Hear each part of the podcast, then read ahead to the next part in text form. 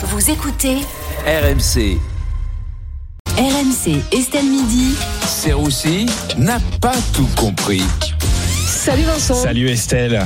Vincent, aujourd'hui, vous ne comprenez pas pourquoi la France est devenue une cocotte minute. Ah oui, euh, vous parlez de cocotte minute, il faudrait trouver un terme, je sais pas, un peu plus moderne, parce qu'en plus personne cuisine. Moi j'aurais dit la France est-elle devenue Daniel Riolo? Voilà. C'est moi. Mais taisez-vous. Voilà, c'est, on sent que c'est vénère, quand même un peu plus concret.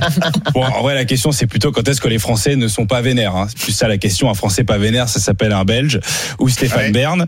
Euh, après, on le sent que les Français sont quand même un petit peu tendus. hein. Moi, je l'ai vu ce matin, j'arrive en régie, je dis bonjour, on me répond ta gueule. Bon, voilà, ça m'apprendra à être poli avec Pierre Rondeau. hein.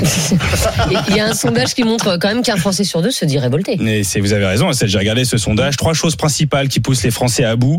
La baisse du pouvoir d'achat, la hausse des prix de l'électricité et les gens qui disent authentique. Voilà. Ça, c'est un calvaire. M'a dit que t'étais authentique. Moi, ça me tend à titre personnel. Bon, dans le sondage, il y a 2% des Français qui se disent également enthousiastes. Voilà. Ah. Ouais, on a trouvé les, 2%. on a trouvé les expats, Estelle. Voilà. Euh, les enthousiastes, c'est ceux qui vivent pas en France.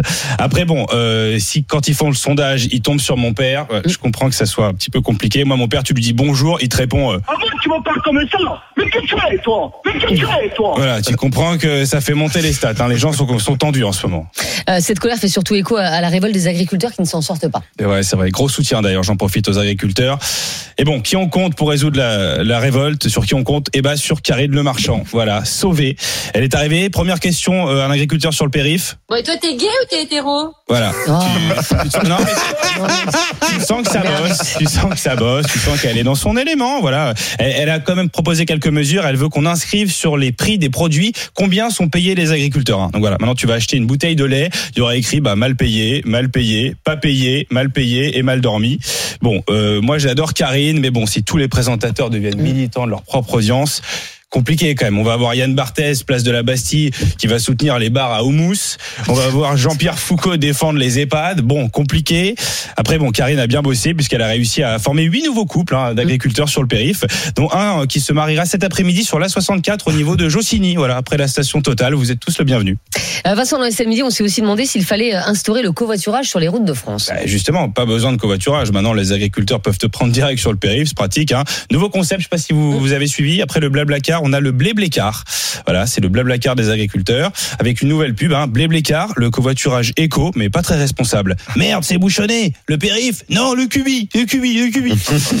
Faut prendre exemple sur Marseille, Estelle. Voilà, à Marseille, ils sont déjà très en avance sur le covoiturage. C'est pas toi qui conduis des gens, c'est des gens qui conduisent ta voiture et toi t'es pas au courant. Voilà, ils appellent ça le vol voiturage. Je sais pas, je sais pas si vous connaissez. Euh, mais Vincent, on sent quand même que euh, l'autosolisme est trop important en France. Comme l'a dit Daniel, c'est vrai que l'autosolisme, ça fait vraiment maladie auto-immune. hein. C'est vraiment compliqué. Moi, euh, bon, je connais bien l'autosolisme, hein, Estelle. D'ailleurs, j'ai décliné. Je pratique aussi le sexe-solisme, le dîner-solisme, le couple-solisme. Voilà, Le- c'est autre chose. Comment? L'onanisme. Oui, c'est Oui, ça. seul. quoi. Mais vous êtes, Solitude. euh, oui, c'est c'est- c'est un peu le principe. Euh, mais vous êtes pour le covoiturage? Euh, bah écoutez, apparemment, il faut faire du covoiturage entre collègues. Bon. Je vous aime beaucoup, hein. je vous adore, mais bon, qui a envie ici, sur ce plateau, d'avoir Estelle à 7h du matin, place passager, qui vous raconte ses vacances en Bretagne?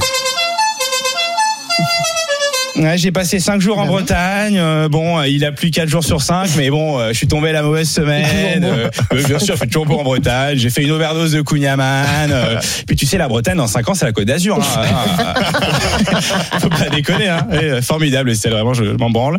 Oublie pas le dentifrice comme la prochaine fois, parce que euh, longue conversation, ça fait mal. Une prime de covoiturage de 100 euros sera offerte aux Français qui jouent le jeu du covoiturage. Ouais, ouais, et 200 euros si vous prenez Daniel en passager qui vous parle du match de la veille, et jusqu'à 600 euros si c'est Pierre Rondeau qui vous parle de son dernier date avec une économiste suédoise. Ah, Vous avez parlé d'économie avec Pierre? Non, non, on a surtout parlé de suédoise. Ah d'accord. Euh, Vincent Serroussi qu'on retrouve chaque jour dans Estelle midi 14h30 en podcast rmc.fr, l'appli RMC et toutes vos applis de téléchargement.